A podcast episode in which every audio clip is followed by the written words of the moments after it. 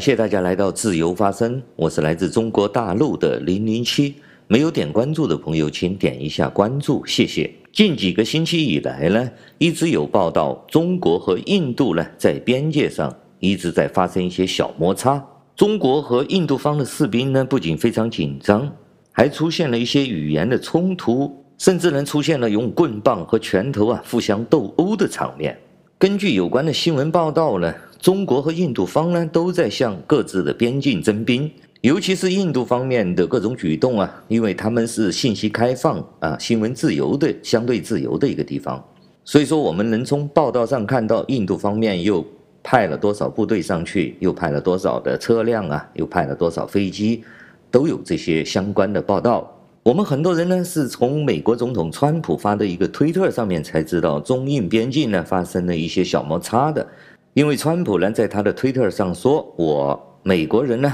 愿意来帮助中印之间解决这个摩擦问题，解决这个冲突的问题。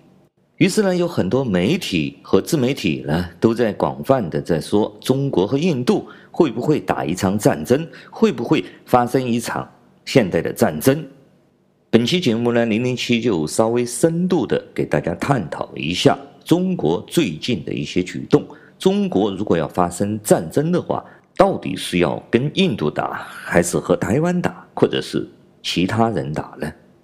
好了，我们首先来看这次中印的边境冲突事件。我认为呢，中国和印度呢是不可能发生大规模战争的。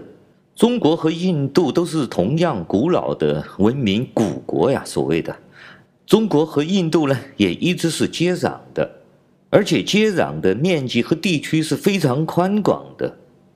但是，虽然有如此长的边境线啊，中国和印度之间有如此长的边界线呢，但是从历史上来看呢，中国和印度却在边界上两个国家之间没有发生过什么战争。我们的历史书呢记载过唐朝的时候发生一个小的冲突，这个是真是假，我且不说啊。就算规模上来说呢，也是非常小的一个小冲突。所以说，我们可以确认的就是，中国和印度这两个文明的古老的国家呢，他们没有发生过战争，也没有发生过边界的冲突。而所谓的新中国建立之后呢，倒是发生过一次。比较严重的那个边境冲突，但是规模呢也是非常之小的哦。中国和印度呢几千年的老邻居啊，两隔壁啊，但是我们呢除了交流之外呢，却没有发生过战争，这在人类史上呢都是比较罕见的。尤其是我们中国人呢，对印度这个邻居呢却知之甚少啊。包括直到现在啊，我们大部分中国人可能对火星的了解都比对印度的了解多。好了，我现在简单说一下印度啊。印度从军事的角度上来说，很多的指数呢，它都是全球排名第四的。我们大家都知道，世界军事综合排名的两个超级大国就是美国和俄罗斯。第二梯队中的领头羊呢，就是中国和印度。印度呢是比中国要早很多年就拥有了航空母舰的国家，和中国一样，他们也拥有核武器的。在全球的政治格局中呢，印度是代表着不结盟的国家。好了，我接着来给大家分析啊，为什么中国和印度之间呢，不仅从历史上呢没有发生过什么战争，就算现在呢也不会发生战争的原因。首先呢，从历史上来说呢，中国和印度边境的地区啊，对于中国人来说是一片无人区。西藏的藏南地区呢，在青藏高原，属于非常难以适合人类生存的地方。人类呢，如果想走过穿越那片地方呢，几乎是九死一生的。而中国和印度之间的边界线呢，大部分都是这么一种状态的。所以说，中国和印度呢，在边界上别说打仗了，你能活着站在那里，就是已经很成功了。我们知道，中国和印度之间呢的交流主要来自于佛教，而达摩祖师呢，都不是通过边境线来的，他是乘船从广东登陆的。现在的科技发展呢，让我们可以呢到边境上去了，还可以通过飞机呢，让我们这两个国家之间呢互相可以通航。但是这些无人区依旧还是无人区啊。所以说，对于中国人来说呢，你没有办法在边境大规模的集结部队，所以说自然而然的，你中国是没有办法呢和印度产生大规模的军事的战争的。再从印度这边来看呢，他们居住的这片南亚大陆呢，是亚洲地区土地最为肥沃、物产最为丰富、自然灾害最为少的一个地区。而且印度呢，三面都环海啊，印度洋呢直接连接了亚欧非三个大洲的，所以说印度呢是印度洋的保卫者，它是整个印度洋周围国家中唯一拥有。航空母舰的国家，而且印度这个国家呢，它是真正的和平的一个国家，它的成长和壮大呢，不会让世界产生不会让世界产生威胁，所以说自然而然，印度人的朋友呢是远远的多过了中国人的。比如说买武器的话，中国就只能买俄罗斯淘汰的一些产品，或者是俄罗斯帮中国人定制的一些产品。而印度呢，同样可以在俄罗斯买到跟中国一样的武器，他还可以买到欧洲人提供给他们的武器，甚至呢，他也能够买到美国给他提供的武器。这是第一个方面啊。第二个方面呢，因为中国呢四处树敌啊，他的敌人就非常的多，所以说中国虽然有两三千架现代的飞机，但是它都必须要部署在东南沿海。和保卫它的北方，尤其是北京为那一带为中心的，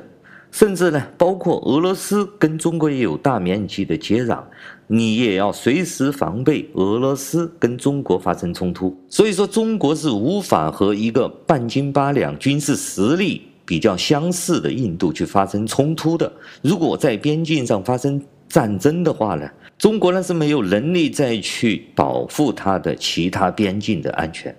好了，我们说完了印度。当然，零零七本期节目呢，主要其实并不是跟大家探讨中国和印度会不会发生战争的，因为在我觉得呢，这是不可能的发生的事情。所以说，本期节目零零七想给大家探讨的主题是什么呢？共产党在目前这个政治环境和目前这个经济形势之下呢，最有可能向哪里发动战争？首先呢，我们要确认共产党现在已经几乎可以说是走在一条绝路之上的。这个原因呢，我想大家都很清楚、了解也明白了，所以说我就不再赘述了。那么我们首先来看，共产党如果想要生存、想要存活、想要继续在中国人中啊成为领导者，我认为呢，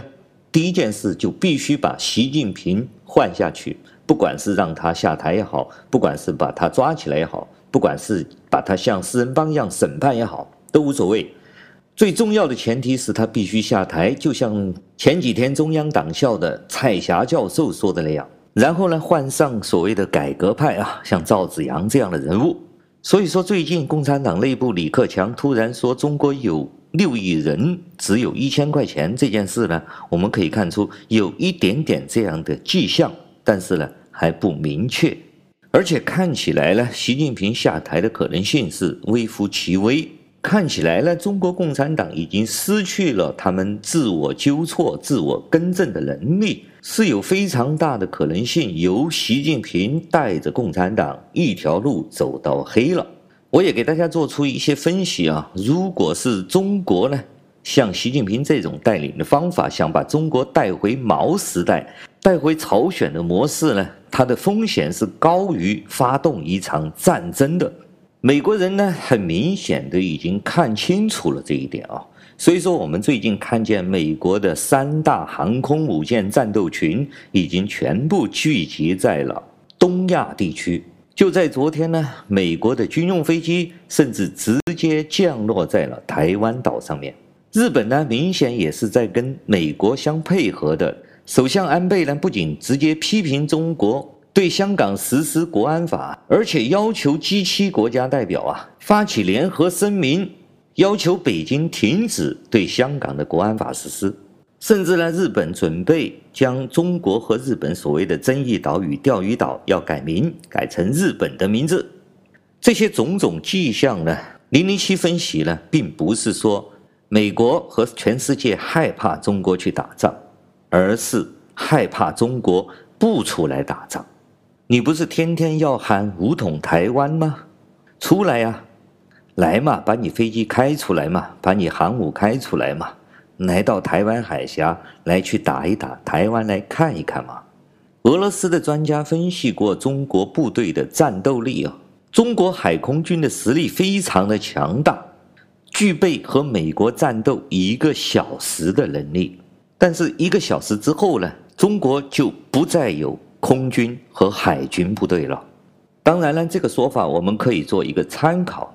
我觉得呢，再怎么恐怕也能抵挡两个小时，一个小时呢有点夸张了。但是零零七为什么还一再的坚持共产党呢？有可能会去发动一场战争。要知道这一点呢，我们要必须了解共产党的本质啊。从中国共产党的历史和到中国见证这七十多年的实际情况来说，中国共产党的本质就是他们必须成为中国人民的领导者。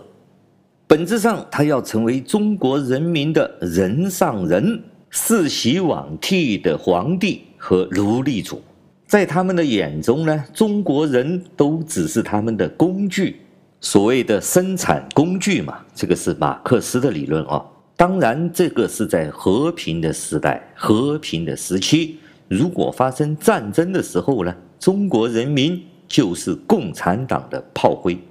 不管是共产党为了自己的面子，共产党为了他们自己的荣誉，或者是为了隔壁金家的地盘，还是为了将来和美国人把酒言欢，和韩国人思密达和日本人阿米亚朵，中国所有的普通人都是他们谈判桌上的筹码，都是他们可以随便去点着、去消灭、去牺牲的炮灰。所以说，我们自然可以看到，中国共产党领导的任何战争，不管是胜利的还是失败的，都会出现大面积的伤亡。就算是取得了任何一场战斗的战争的胜利，都是会以牺牲无数战士的生命为代价的，因为在他们的眼中，所有这些炮灰的死亡，只是一个数字而已。而共产党的高官是不会在战争中去做炮灰的。我们不说所谓的抗日战争，中国共产党的将军级的就死了一个。在建国之后，这些战争，不管是朝鲜战争还是所谓的对越自卫反击战中，我们可以清楚地看见，共产党的高级官员是不会在这些战争中死亡的。他们将会处在绝对安全的位置，指挥炮灰们去送死，包括这次武汉肺炎的疫情。别说省级以上的、市级以上的领导干部，你没有发现过一个会被感染。基于以上中国共产党的本质呢，所以说我认为中国共产党对台湾发动战争的可能性非常的小。原因是第一。不管有没有美国人的相助啊，中国的军队对台湾发动战争胜利的可能性非常的小。当然，这个原因呢，并不是最重要的，最重要的是第二点，那就是中国无法派上大量的炮灰去台海战场上死亡。请记住啊，按照我的理论呢，共产党要打仗。战斗的胜利并不是他主要追求的，他主要的追求是要被杀死多少人，对方能够能不能杀掉我这么多人。从朝鲜战场和对越自卫反击战的战场上，我们可以非常清晰地看到这一点。这两场战争都不能够说中国共产党打赢了，尤其是所谓的对越自卫反击战。完完全全的是中国共产党扔下了无数的炮灰，被越南人消灭。这场战争的意义仅此而已。我们不能够以人类的常识去判断中国共产党。基于这个原理，所以说呢，中国和台湾发生战争的可能性是非常小的。那么，习近平在当下共产党所谓的危机存亡之秋，他到底会对谁发生战争呢？如果说从习近平想保住共产党、想保住他个人的情况下来说呢，我觉得他唯一的生路呢，就是对朝鲜发动一场战争，把金三胖呢给消灭掉，所谓的解放朝鲜，还政于朝鲜人民。这样呢，既可以取得道义上的支持呢，也可以算是交给美国一个投名状，希望呢，美国人呢饶了中国共产党，而且还可以牺牲掉中国大量的低端人口，让他们成为炮灰，完美的解决国内大面积的失业问题和经济问题。我想，这大概是习近平如果在台上的唯一的一条生路了。但是呢，我们看习近平呢，突然要对香港下死手啊，要通过对香港的所谓的国安法，这个就好比他自己要把自己蛋蛋捏脆了，也不妥协的一种性格。从这一点呢，我认为呢，我们常人的心态、常人的正常思维、正常逻辑是无法去体会、无法理解习近平的所作所为了。正如呢，我们正常人是无法理解没有两个蛋蛋的东方不败的想法的。本期节目呢，零零七开始铺垫的比较长啊，到现在呢，我也没有点出来，习近平发动战争的话，会对哪里发动战争？你说印度也不可能去打，台湾也不可能去打，朝鲜当然也不可能去打，难道你要去打俄罗斯吗？当然，这个可能性就更小了。在我看来呢，习近平想发动战争的目的地和目标，最有可能的是越南。理由有三点。第一点是最重要的一点：越南人有能力、有实力消灭中国大量的炮灰。缅甸、老挝、尼泊尔啊这样的国家是没有这个能力的。台湾也不可能，因为我们没有那么多登陆艇，我们只能是一些飞机、几个军舰，炮灰是非常有限的。而且这些飞行员也好，军舰的舰长也好，大部分都是赵家的人，都是共产党的高级的领导人员。第二点呢，我们知道，从中美贸易战以来，大量的制造企业已经把他们的厂房布置去了越南。还会有大量的生产企业将会在越南投资办厂。那么，中国如果对越南发动一次战争的话，就可以消灭掉越南的制造业。而越南的反击能力有限，它不会对我们的制造工业产生很大的影响。第三点呢，从政治博弈的角度上来说，趁着越南还没有长大的时候。对越南进行这样的打击，是可以通过其他的政治博弈或者政治交易来完成这个战争的妥协和合法化的。邓小平当年这个莫名其妙的对越自卫反击战，不就是如此的成功了吗？至于打越南的理由，中国去打仗还需要理由吗？